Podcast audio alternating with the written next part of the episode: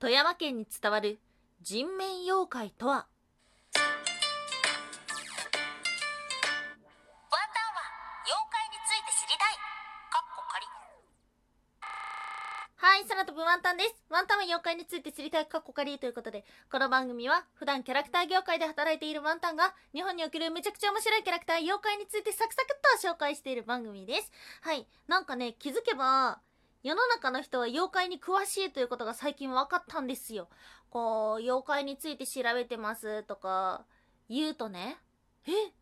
自分も妖怪好きとか、あとワンタンが知らない妖怪の名前知ってたりとか、みんなそんなに妖怪詳しいのなんていう風に思ってしまった。やっぱね、自分が怖い話がすごい苦手で、なので、妖怪、怖い話っていうようなイメージからですね、なかなか、なかなか、うん、警戒して避けていたんですけども、改めて自分が妖怪に興味を持って調べて、そして人に話すとですね、みんなそんな妖怪って詳しいんだ、なんていう風に思ってしまいました。はい。そんな今日も京都でこっそり妖怪勉強をしているんですが、面白い言葉が出てきた。潜北漢北。もう一回言うよ。潜北漢北。はい。これ、妖怪の名前みたいです。可愛くないですか？潜北漢北。ちょっと口に出して言いたくなってしまう。はい、今日はですね、人面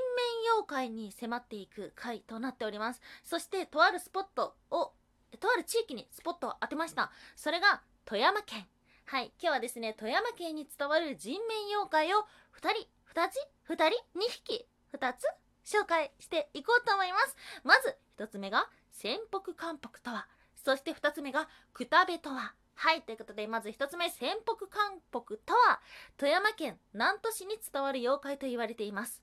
大きなヒキガエルのような体と人間のような顔。おー、人面カエルですね。うん。一体どういう時に現れるかというと、お家で人が亡くなってしまった時に現れると言われています。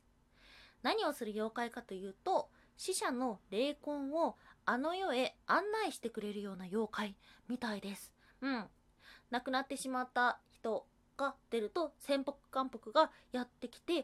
週間の間は一緒にそのうちにいるんですけども、4週間経つと死者の霊を導いて墓場へ向かう。なんていう風に言われています。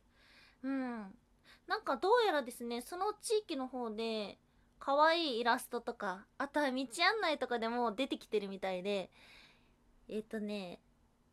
天国への道案内役だなんていう風に表現されていてそれは可愛いななんていう風に思ってしまいました。ヒキガエル。この間カエルについて紹介させていただいたんですが、カエルってね、昔から日本中だけではなくて世界中からなんとなく神聖なイメージがありました。まあそれは、えっ、と、子供がたくさんいることから子孫繁栄だったりとか、あとは、そう前にしか飛ばないから出世の象徴とか、まあそういうものの他にも全国各地にいるのでカエルは地上の支配者だなんていう風に言われていたことからもしかしたら潜北漢北っていうのはなんでこんな名前なんだろうヒキガエルがモチーフになっているのかもしれません。昔から他のカエルとは違い不思議な力がを持っていると考えられていたそうであとは病人が出る家っていうのは湿気が多くガマガエルが出てくることがある。ということから病だったり人の魂に関係があるものと考えられていたという話も出てきましたなるほど潜北漢北はね天国に導いてくれるだけではなくてこう悪いね妖怪とかあの敵怖い敵とかがあの魂が天国に行くまでに攻撃しようとしてきたらそれを退治してくれるっていうちょっとかっこいい一面もあってそして調べてきて面白かったのがこの富山県の南砺市周辺には子供向けの昔話に潜北漢北が出てくるって書いてあってでもネットで調べて出てこなかったんですよ。もしね富山の人だよとか潜北漢北知ってるよって方は本当に教えてほしい。どんな風に出てくるんだろう。またちょっと面白かったのはこの地域では大きなカエルのことをカサゴットの神おまたは天々ゴッドの神なんていう風に言ってるみたいです。この傘っていうのはあのイボとかそういう意味でゴッドはカエルなんだって。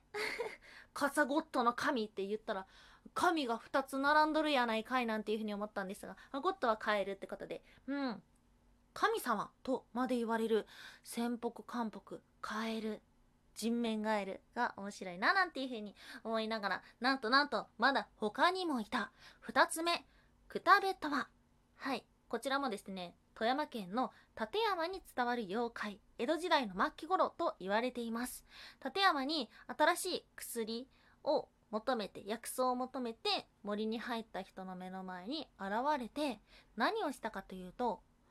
これから疫病が流行します。と予言したんです。うん。アマビエを思い出しますね。はい。アマビエと同じようにこう疫病退散ということで実は富山県の方ではちょっぴりブームになっているなんていう風にも見たんですがちょっとワンタンもね見た時にあこの人見たことあるわとは思ったんですけどもうんやっぱアマビエがちょっと強かったのかもしれないな。はい。衝撃的な姿をしています。人面の牛はい。くたべっていうのは人面の牛なんですが、もともと描かれているのは、うー、ちょっと鬼っぽい要素があるんですけど、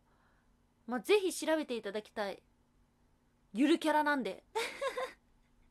めっちゃ可愛いゆるキャラです。が、なんと、あの、水木しげる先生も描いたと言われているくたべ。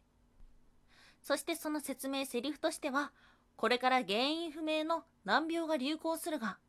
我が姿を見た者だけが助かる。我が姿を絵にした者を見れば、なお逃れるであろう。うん、まさにアマビエと同じような感じだなと思った。そしてアマビエというのは、アマビコという、うん、似たような妖怪というか、アマビコからアマビエになったっていう説もあるので、まあ、関係する妖怪がいるんですけども、なので、全国各地にこういう言い伝えってあるのかななんていうふうに思いました。ワンタンは兵庫県出身で、うん、こういう予言の妖怪とか今まで調べることなかったんですけど、もしね、私の地域にはこんな予言をするっていう妖怪がいたら、ワンタンまで教えてください。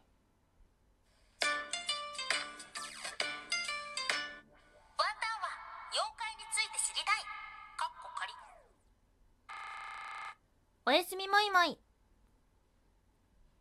自分が芸術に価値をつけられる側になれて嬉しい。はい、おやすみもいもいというのはワンタンがポエムっぽいことを言いたいコーナーですね。ポエムがなんだかよくわかってないから、ポエムっぽいことしか言えないコーナーです。はい、実は先日ツイッターの方でもお知らせをさせていただいたんですが、空飛ぶワンタンですね、あの、ラジオトークの方でも、活動しておりまして、まあ、他にもいろんなところで放送しているんですが、ラジオトークさんの方ではですね、まあ、あの、そんなにもびっくりするほどではないんですが、ワンタン的にはもう十分すぎるぐらいですね、収益も発生しております。で、それに関しては、今までもね、ずっと、なんかただのお小遣いにするのもったいないなとか、なんかワンタンとしての経費として使いたいなみたいな感じのことを言っていたんですが、はい。この回、この度ですね、2つ使いましたね。最初に使ったのが、空飛ぶワンタンの、もう、それ。イラストですね。はい。ワンタンを生んでくれました。ワンタンの友達が書いてくれたんですけども、その子に、まあ、あの、作成費としてお渡しをさせていただきました。そして2つ目、先日、音楽を買ったんです。ジングルが新しくなります。え、かっこ仮。で、そのジングルを作ってくださったのも、プロの音楽やってる方なんですけども、昔から、あの、仲良くしてくれてる方なので、なので、そういうさ、もともと売ってあるものいくらで売るっていう風についてるものではなくて、ワンタンからお願いをして、ワンタンからこの予算でってお話をして、で、実際、こう、ね、仲いいからただとかじゃなくて、こう売買関係としての取引ができるのは、なんかすごいことだなっていう風に、なんかちょっと感動してしまいました。そして、その音楽のジングルの方はですね、ワンタンの領収書をもらって、初めてもらった空飛ぶワンタン様って書いてある 領収書 なんですよね。で、まあその方も今思えば、あの、お仕事の場面とかで、領収書を使うことが多いからだからあそうだそうだって言ってすぐ作ってくれたんですよねうんまあ自分は封筒にお金入れてほいっていう風に渡すようなもんなのかなっていう風に思ったんですがあこういうルールがあるんだなんていう風にもちょっと思ってしまうような新しい体験でございました。はい。それもこれもですね、お聞きいただいております方々のおかげですので、どうか引き続きよろしくお願いいたします。はい。そして今日の人面妖怪はいかがでしたでしょうか？なんか、なんかさ、思ってるよりも文献が残っていなくって、その、イラストしか残ってないものとかもたくさんあって、だからこそ、なんで生まれたのっていうのが気になってしまうから、ちょっとそういう考察会とかもね、これからちょこちょこ入れていけるのも面白いかもしれないです。はい、ということで今日はちょっと長々お話しいたしましたが、お聞きいただきましてありがとうございました。以上、空飛ぶワンタンでした。